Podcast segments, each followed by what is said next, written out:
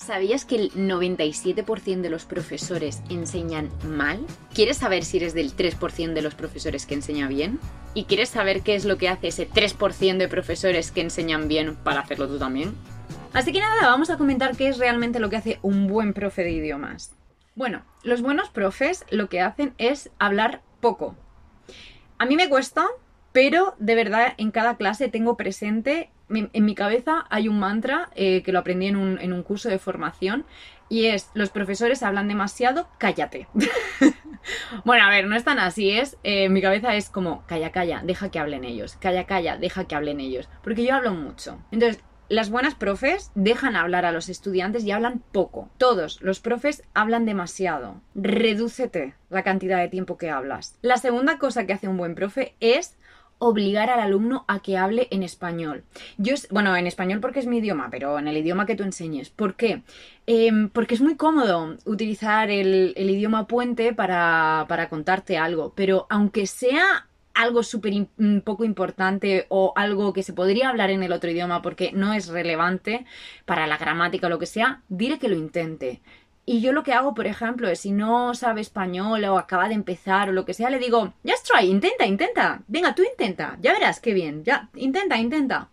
Así le meto a lo mejor una palabra en inglés, pero le digo, sí, intenta, intenta. A veces les aplaudo directamente, a veces les, les hago así, ¿no? Como súper de puta madre, tío, muy bien. Porque lo que yo aplaudo no es la gramática que está utilizando, si es correcta o incorrecta. Lo que estoy premiando es que está hablando en español, aunque esté mal. Es que me da igual que esté mal, de hecho, porque lo que tenemos que es quitar el miedo, esa barrera al hablar. Y hay muchos profes, y yo lo he sufrido eh, estudiando idiomas, que me paso una clase de una hora y apenas digo cuatro frases en el idioma que estoy aprendiendo. Eso no puede ser, chicas y chicos, no puede ser. O sea, en la primera clase tienen que tener la sensación de que han hablado en español. Aunque sepan poquito, que lo intenten, que lo intenten, que aprendan. Tú les vas diciendo palabras. Y luego, por ejemplo, otra cosa, si la palabra que están buscando es muy difícil, me decía, por ejemplo, hace poco un alumno, How do you say to join? ¿No? ¿Cómo se dice Mm, juntarse o unirse. Digo, entonces le hacía así, digo, en español, yo le digo, ¿qué significa to join realmente? ¿Qué significa? Y se queda así pensando y dice, significa que yo tengo que ir con mis amigos después. I have to join them, ¿no? Sería eh, en este caso. Entonces digo, muy bien, exactamente. O sea, to join significa ir con ellos realmente. ¿No sabes cómo se dice juntarse, acoplarse más tarde, no sé ni cómo se diría. Pues ya está, tú redúcete a las palabras que, que sabes. Y siempre les digo, siempre, siempre les digo a mis alumnos, mi mejor alumno no es el que más vocabulario sabe. Mis mejores alumnos son los que con poquito vocabulario me saben decir muchas cosas. De verdad.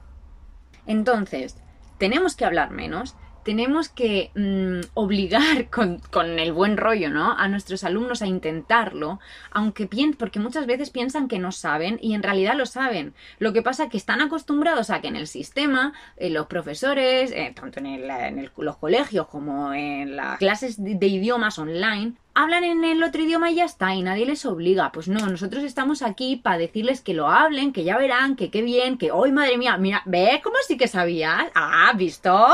Y eso lo, lo un montón.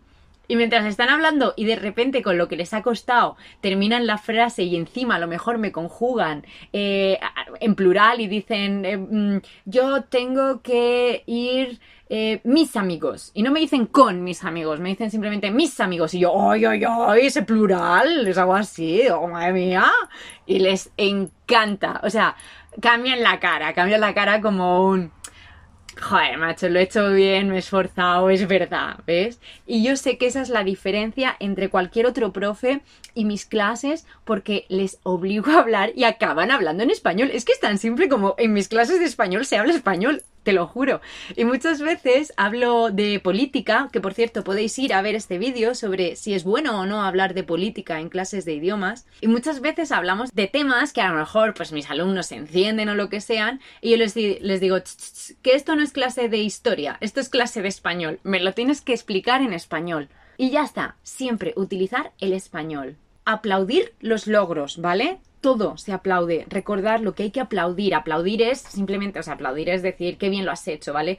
Más que señalar el error, que los errores son buenos también, que tengo otro vídeo, ¿no? En el que hablamos sobre los errores y cómo corregir los errores, pero de verdad créanme que es más importante que el alumno siente al finalizar la clase que ha estado hablando en español. Si te están gustando todos estos consejitos que te estoy dando, por favor, cómprame una casa en la Patagonia, no mentira.